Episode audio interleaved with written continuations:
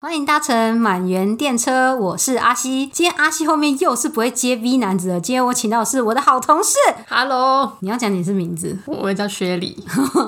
哦。我最近跟薛礼在公司里面，我们有时候就是会扮演一些薪水小偷。最近薪水小偷都在偷什么？ 最近我们上网都会在沉迷查一些订阅制的东西。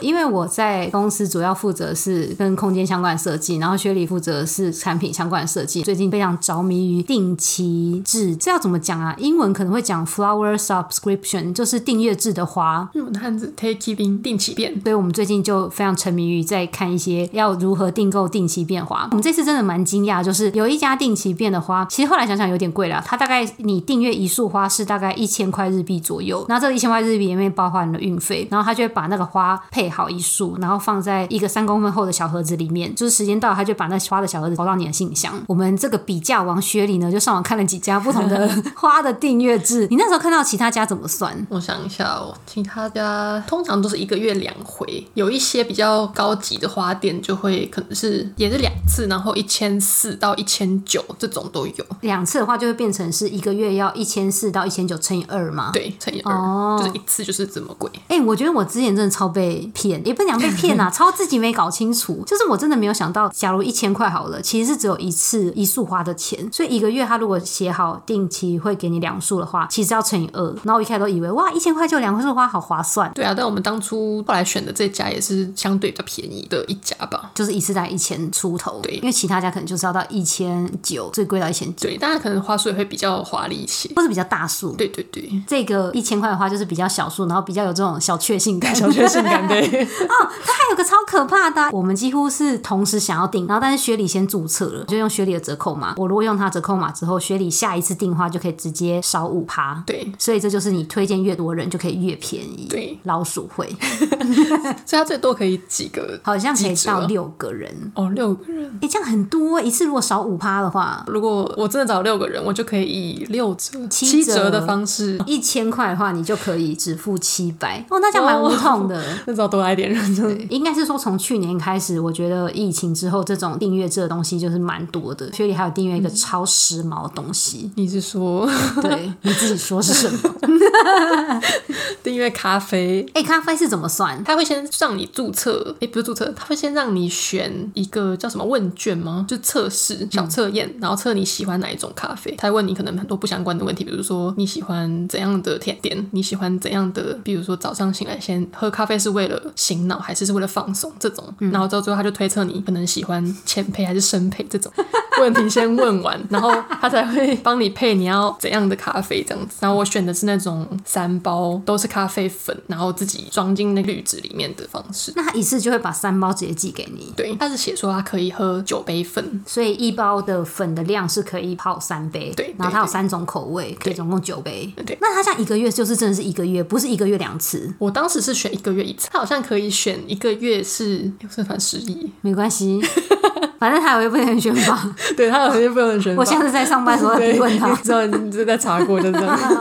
就再分享给大家。哎、可是我我有问题耶，如果你第一次测完，然后你这个月就想喝了，嗯对可是如果你真的想调整的话，你是可以重新做测验吗？你可以改掉你比较想要喝哪一种别的口味的哦那他就会帮你再配一些。你也可以回馈他说，哦，这我还蛮喜欢这次的口味，然后他下次就会帮你配一些比较相近的。那他是不是就是来的时候会跟你解释说这三种口味是什么？对，他还会有一个表，就是浅焙的，就大概是落在这个风味里面，什么什么的。哦，哎、我觉得他们这种订阅制都一定会解释，像那个花的也会跟你解释说，我们这次是哪几种花配了哪几种名字的草，嗯就这种是。小知识的感觉。对对对，然后所以咖啡也是会跟你说你现在这次喝的是哪些，所以你如果订久了，你就可以看你要尝试新的，还是你要一直喝一样口味。对可是心理测验只能做一次，心心理测验你也可以就是再做很多次，自由的做，理测验那一但段结果可能就差不多。心理测验那一段好像那种哈利波特要分那个学院吗？ 有点像哦哦蛮问一些酷的问一些怪问 题，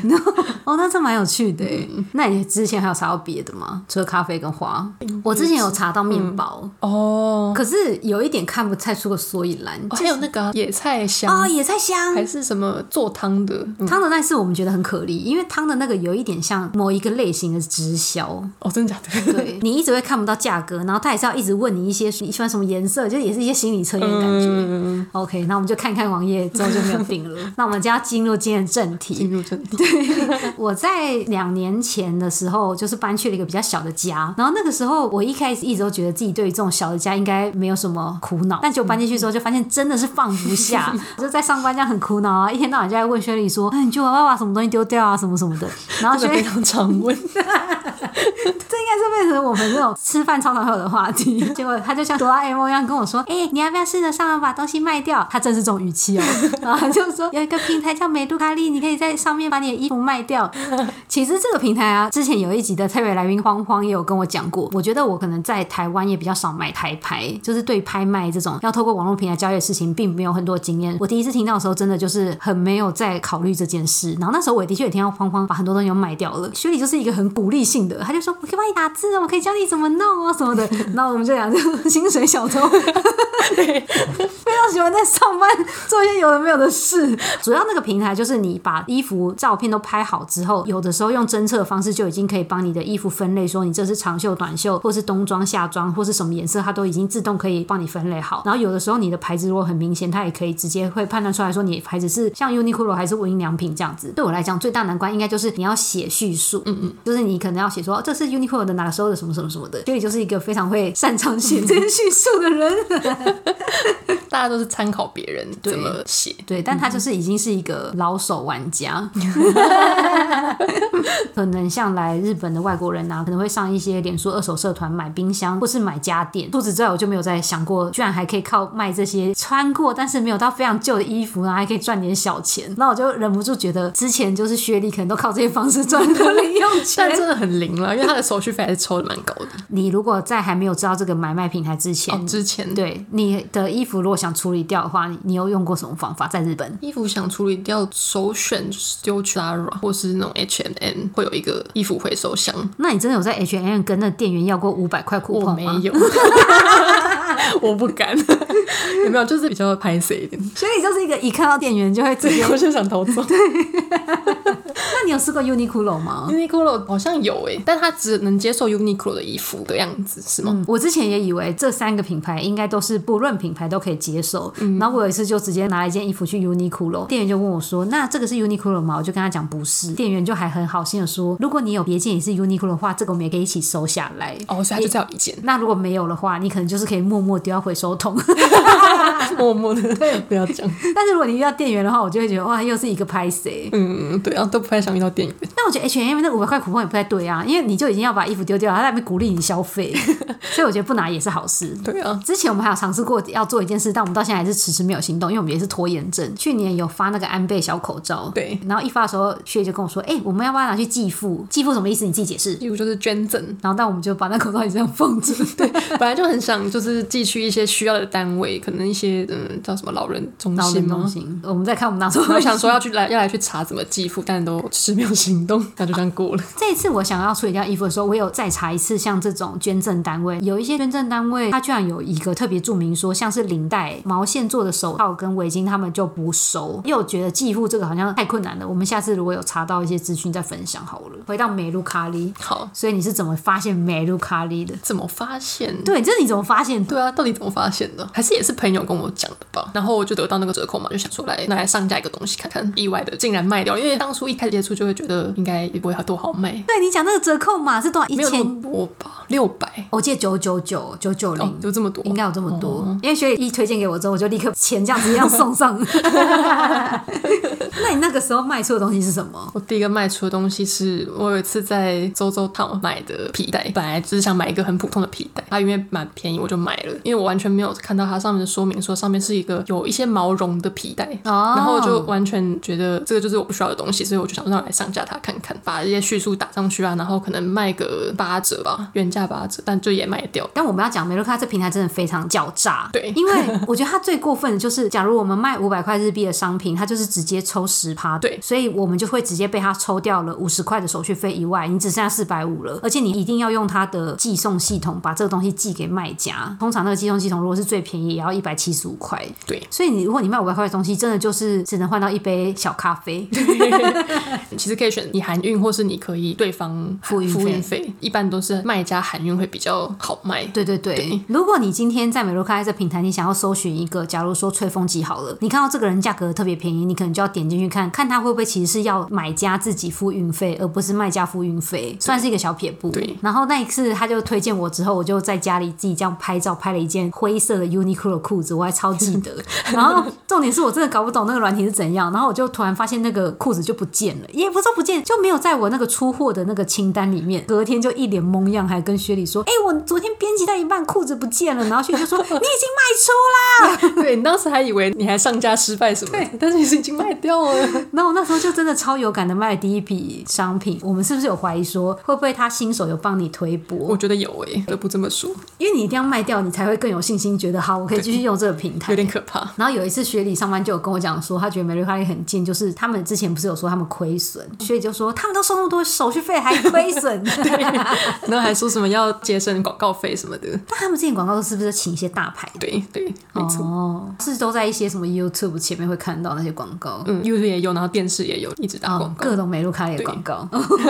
那我现在请薛理来跟我们解释一下整个买卖的流程。拍照、定价格、打上叙述，然后叙述可能就是参考一些别人买过的内容。它现在很方便，它都会有，就比如说你卖衣服好了，你只要输入类品是衣服之后，叙述的地方它就会帮你标上你应该要打的东西，比如说颜色是什么、什么季节、什么材质，就会先帮你打类别你可以打的东西，再设定你的东西是旧的还是新的。哦，对，这个地方它分很细耶，嗯它有分说你是新品味使用，还是完全没有使用痕迹，跟你看得出一点使用痕迹，跟使用痕迹看得到。 对，还是很多伤痕什么的，真的有一些人 po 一些像什么 Converse，然后都烂到爆，然后我都会觉得真的有人会买 有点吗？可怕。对，然后选完那个之后，你就可以上架了吗？对，你就设定价格，然后就可以上架。你到后期是不是那个商品描述就越打越 少？ 怎么说？因为我到后期我懒真得打吗 对啊，因为我就想说，这就是一件灰色 Uniqlo 的外套，哦我真的会没什么好说的，我就标题打灰色 Uniqlo 的外套，然后下面叙述可能会有些人都会说什么、哦、穿起来很舒适啊什么，但我就觉得有什么好解释？对啊，真的真的，顶多尺寸吧。对，嗯我觉得尺寸真的超需衣服的要话。嗯，我觉得大品牌可能还好，但是有一些品牌，你可能一抛上去就买坏，会有人问说，可以跟我讲一下账长是多少吗？什么的。嗯，你一定要讲那个寄物流程，因为这就是为什么我们觉得这个美露卡利平台有多让人赞叹。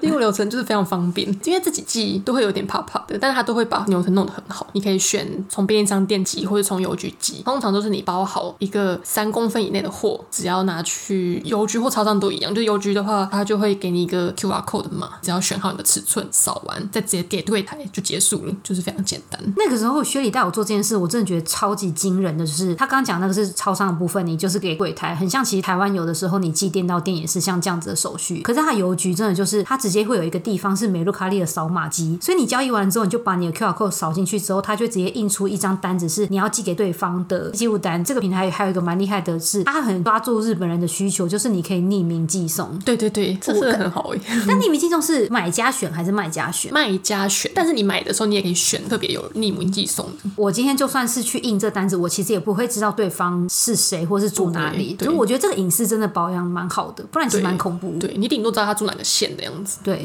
然后你拿到这张单子之后，你就会拿去柜台，然后这个就是我们每次都觉得最紧张刺激的关 卡，因为其实美露开上，我们目前自己感觉最好卖的应该会是衣服，因为衣服的话，你只要折起来厚度是三公分以内的话，邮资最便宜是两百块到一百七十五块之间。对，但是你只要一不包好哦，超过这个三公分哦，马上变六百600以上，还是七百？现在好像涨价变到七对，百、哎、涨价这件事也超超级白。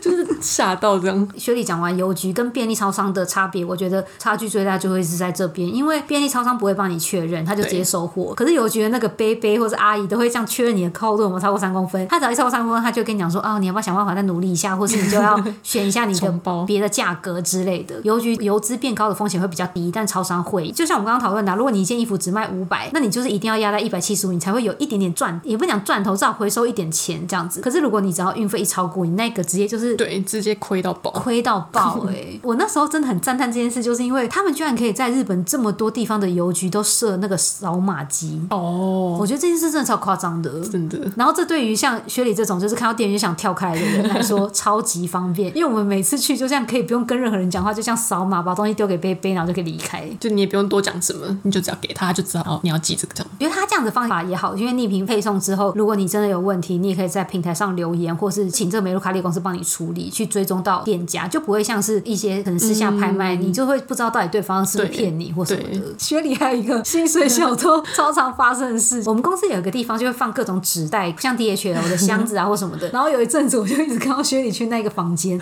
然后我就问学里说：“啊，你最近有 sample 要寄给厂商吗？”你自己说你在干嘛？ 当然就是偷那个寄货小箱子来装进那个美露卡利要卖的东西喽。对，然后几次去拿那个箱子，拿到他自己心虚跟我说：“哎、有一个什么什么同事一直看我去拿箱子，会不会觉得可 被疑？” 被瞄，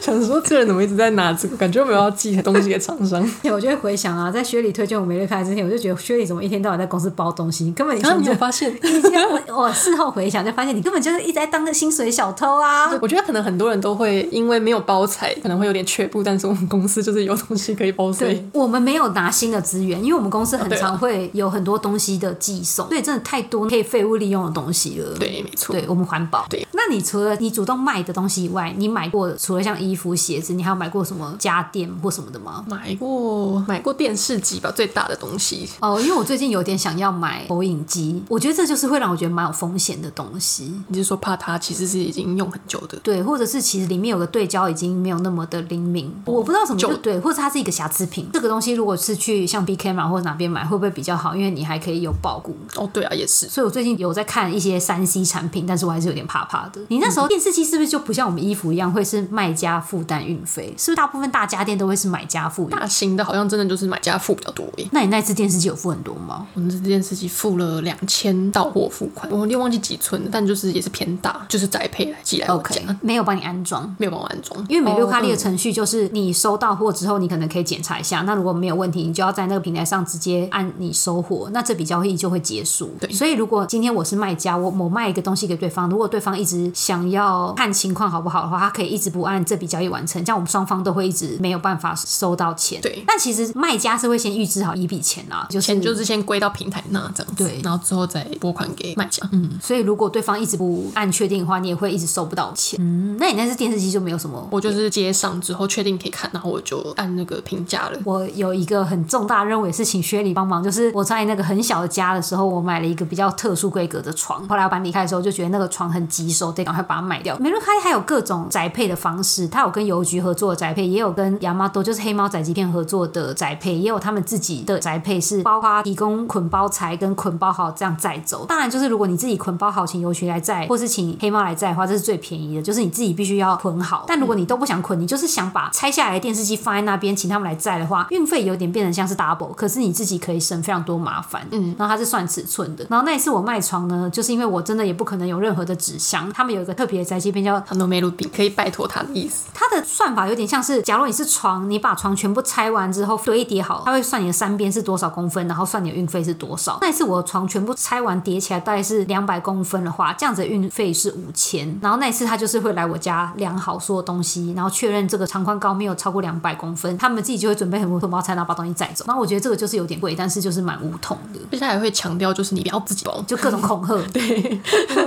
就是全部都交给他们就对了。这样对子，，然后那时候我还跟薛礼说，他们一说不要包，薛礼还说怎么可能？然后最后那些恐怖的告示一直出来之后，我就一直截图给薛礼看，我说你看他们就是一直这样恐吓我不要包啊。 哎、那你现在卖这么多东西以来，嗯你有没有一些比较推荐的做法？因为像我自己有几次卖衣服之后，太多人会问我说，就是衣服可能像袖长啊、身长是多少，所以后来有几次上架衣服，我就会直接把所有尺寸都先量好。对我觉得衣服没有皱褶还蛮重要的。哦，你说拍照的时候对，你还有跟我讲一个最好要拍的东西叫洗标，我觉得这个真的超、哦，嗯，对，因为洗标有很多资讯吧，就你可能新旧，你也稍微从洗标的新旧感来判断它到底洗几次，对，就是可能别人也比较好认这样子。哦，然后薛礼之前真的有靠洗标去找他想要的裤子的型号，我觉得这也超哦对神。对对，因为就是想要找同一件裤子， 就只好看那个洗标一定要一模一 样。哎、那你会 hashtag 打好打满吗？我有时候看一些人啊，真的就是一件普通衣服，但下面真的是 Uniqlo、MUJI 全部都打超多哎、作文呢、这个真的很容易误导诶、 我觉得。哦我也觉得你找的，如果你身为买家，你去找的时候，你可能会找到一些你不想要的东西。对，嗯因为毕竟灰 T 恤，你真的是什么都可以说类似啊。对对对，可能就多打，就是触及率就是会高这样。我自己觉得韩货很难卖。韩货真的很难卖。有一件事就是，如果你有官方的穿搭啊，对对对，我们是不是已经被养出一个坏习惯？就是我们现在买衣服就会先把官方的穿搭截图下来，对对对，以防之后需要用到。因为如果你真的试穿完不喜欢，你想把这衣服卖掉的话，你就可以把把官方的穿搭照也附在上面，这样子买家会比较知道这个东西穿起来长怎样。 因为蛮多人都会去问说，请问有实穿照可以看吗？所以是要自己穿了再抛上去吗？有些人真的就是会可能截掉头的部分，不要看到脸，然后就拍他在镜子里的穿搭的样子这样。哦，但我觉得真的很少人会服务到这个地步。 那你自己韩货有卖掉吗？后来还是有卖掉诶、哦，对，就是摆的够久够便宜，他就还是会卖掉。之前就有把一些从台湾带来的韩货都卖掉，那真的就是以一个断舍离跟清衣柜，然后又觉得衣服不够旧，怕就会被回收掉，所以希望真的可以对找到新的主人这样子。嗯就是个环保救地球的概念。但我们有时候还是有一点歪 掉，有时候衣服很新，然后对方想砍价就会觉得有点不开心。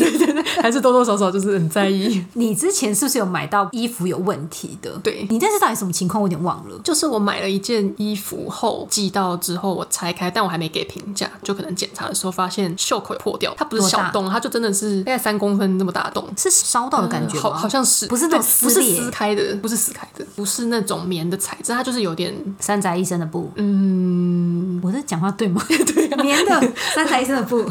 什么意思？反正就是我有点忘记什么洞了，反正就是有一个洞。后来我就跟买家说，哎、就是破了这样。我本来以为想说可以退货，如果需要寄回去的话，我可以寄回去这样。他就说，哦，那那件衣服就是也不是说送你，反正就是你不用寄回来没关系。然后但这笔交易就取消，这样等于我也不能给他评价，他也不会收我的钱，嗯等于他就是把那件衣服给我，然后看我要怎么处理都可以。但如果你当初要寄回去的话，这个运费会是谁出？运费就会是我出吧，如果好像一般如果要退货的话，哦，对啊，他好像没办法包到让卖家付运费，你在这个平台上，你就可以显示说，我现在要把货退回去。好像没有这种案例，哦他就真的只有取消或是评价。哎、其实我后来发现蛮多私下交易的方法、欸，因为我一直以为这个平台就是你尽可能的透过平台交易会纷争比较少嘛。因为前阵子卖床之后，我就发现其实很多这种大型家电他们会直接抛出来说，希望你直接来取货。对耶，也会有一些私下交易的情况是，假如我这个帽子我用梅卢卡利计算方法计，可能会是六百块运费，可是我如果用邮局其他方式普通的平信寄的话，这个东西可能只要五百块以下的运费就好。如果对方愿意跟你私下交易，当然就是有提到那个匿名配送嘛，可是如果他愿意私讯给你他家地址，其实你可以用普通的邮寄方式寄给他就好了，嗯不用透过这个平台它比较贵的尺寸限制而被 charge 一个比较高的运费，这个就是会有一点灰色地带，因为如果你真的出事了，官方就是可以撇清这样对对，我觉得还有一个就是，因为雪里是一个进阶巨人迷，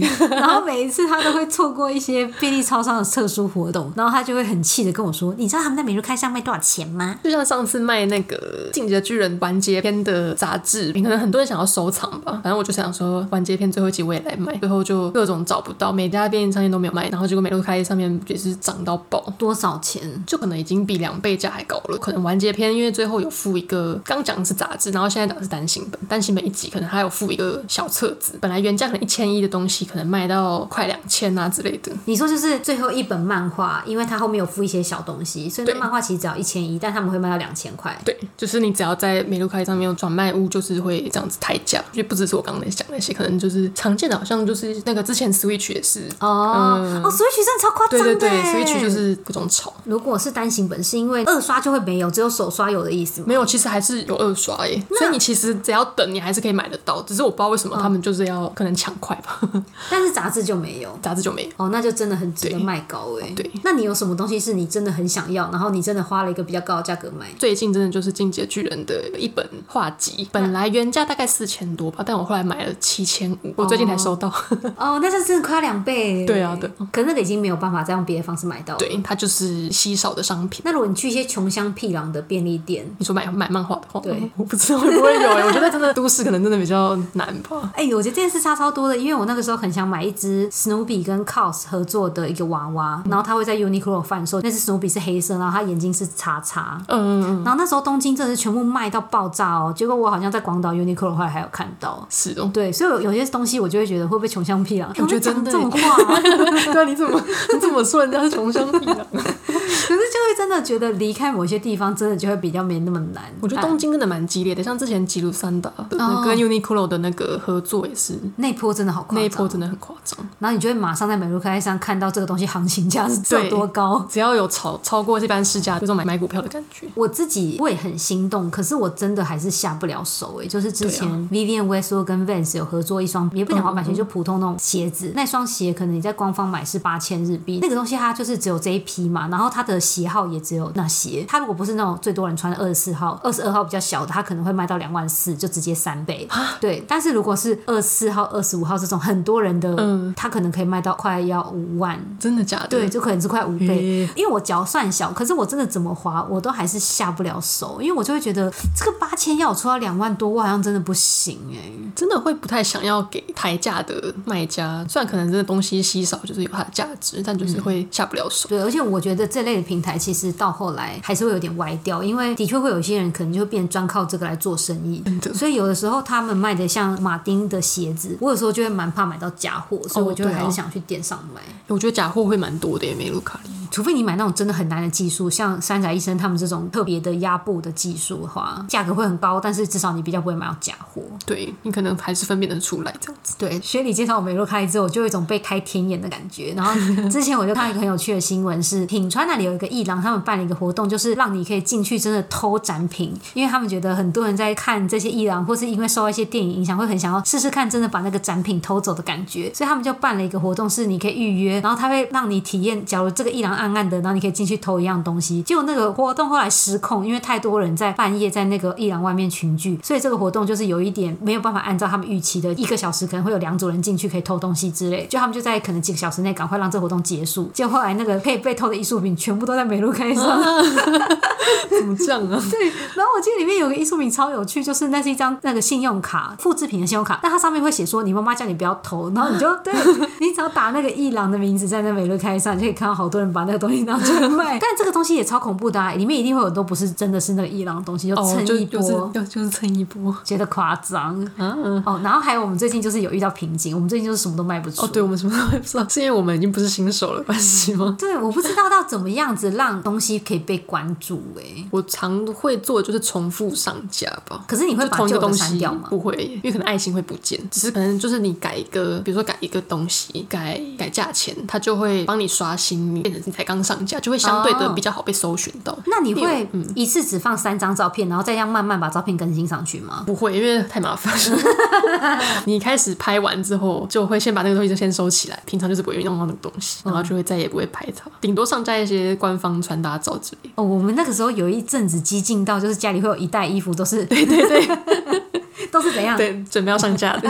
就是有一种舍不得丢，但是也知道很难卖、很挣扎的心情。 对，那就暂时不知道该怎么处理的一代。之前我上网查，就发现其实有人在帮忙台湾人代为下表哦。哦，好像是耶，有有有。你你觉得你有办法胜任这个工作吗？我有帮我朋友下标过一个东西哦，OK 然后他就会寄送到某个集运地址，然后再由他们寄到台湾，这样所以不是寄到你家哦，不寄到我家耶。寄到一个集运地，对，他有一个集运地址，但我是觉得我觉得蛮神奇是的。官方的吗？不是不是，好像是台湾的一个系统是不是有点像？转运商的感觉。我有点不是很确定，可是像淘宝是不是也是类似这种？大家先哦，寄到有一个可集能运呢，地，对，有可能。我觉得美乐开利还有一个非常方便的地方，就是你可以直接用里面的钱去买东西。哦，对对对，从去年开始，日本就开始一直在推动各种电子支付嘛，很多平台像 Line 就有 Line Pay 啊，Rakuten 会有 Rakuten Pay，然后这个美洛卡利也有一个美洛卡利 Pay，、所嗯以假如我今天没有卖掉非常多东西，假如现在里面有三千多块，我就可以直接用那个 QR code 去便利商店当电子钱包使用。对，不然你就要再另外申请，然后再转账到你的户头。对，然后我记得学理气歪烂，因为他有天天跟我说，你知道吗？那个钱转到你的银行，居然还要再被收一次手续费。 真的很气 耶。哎，你有把你的赚到的钱转到你的户头过，对不对？对我转了两次，一次好像四百日币。哦，那还蛮多的耶。我觉得蛮多的哎、之前我们不是有遇到一个小难关吗？就是其实美露卡利你不能够卖出去的钱都不转走，因为他会说我不是一个银行，他是这个讲对，法吗好像是，就是你不能把钱放在里面太久，因为他没办法帮你，他们是不保。管是钱，是哦，对对对，对一定时间内你就要把钱转到你自己身上。或者你就要把它用掉。对，时间是半年，那时候我吓歪，因为他们直他就接很把我紧钱没收。所以你后来有拿回来吗？你帮我写信去叫他们说哦，因为没有搞清楚，然后他还恐吓我说哦，那就是帮你一次之后都不行喽，这种 是 哦，对对对好可怕。超可怕的。我觉得这东西真的方便到我会觉得台湾有办法吗？这样忍不住。台湾是不是就是虾皮。哦，可是我看那些 YouTube 好像在虾皮上衣服也很难卖，就算有一点名气，好像也不好卖。我觉得可能虾皮真的太多人在用了，就是一般的商城也都会用。就是他们不是个体户对，虽然美露卡利好像也蛮多，就是小卖家卖一些自己手做的东西之类的。哦，对对对，有时候会看到。也会有看到他们有一点像是批货在卖的。对对 对，就是那个照片真的看起来太不自然了， 希望下次雪里还有别的新发现可以跟我说。有什么我再跟你分 享。那我们在一起在上班的时候偷偷翻天。 好哦，那我们今天很感谢雪里，结束了吗，拜好，拜。拜拜。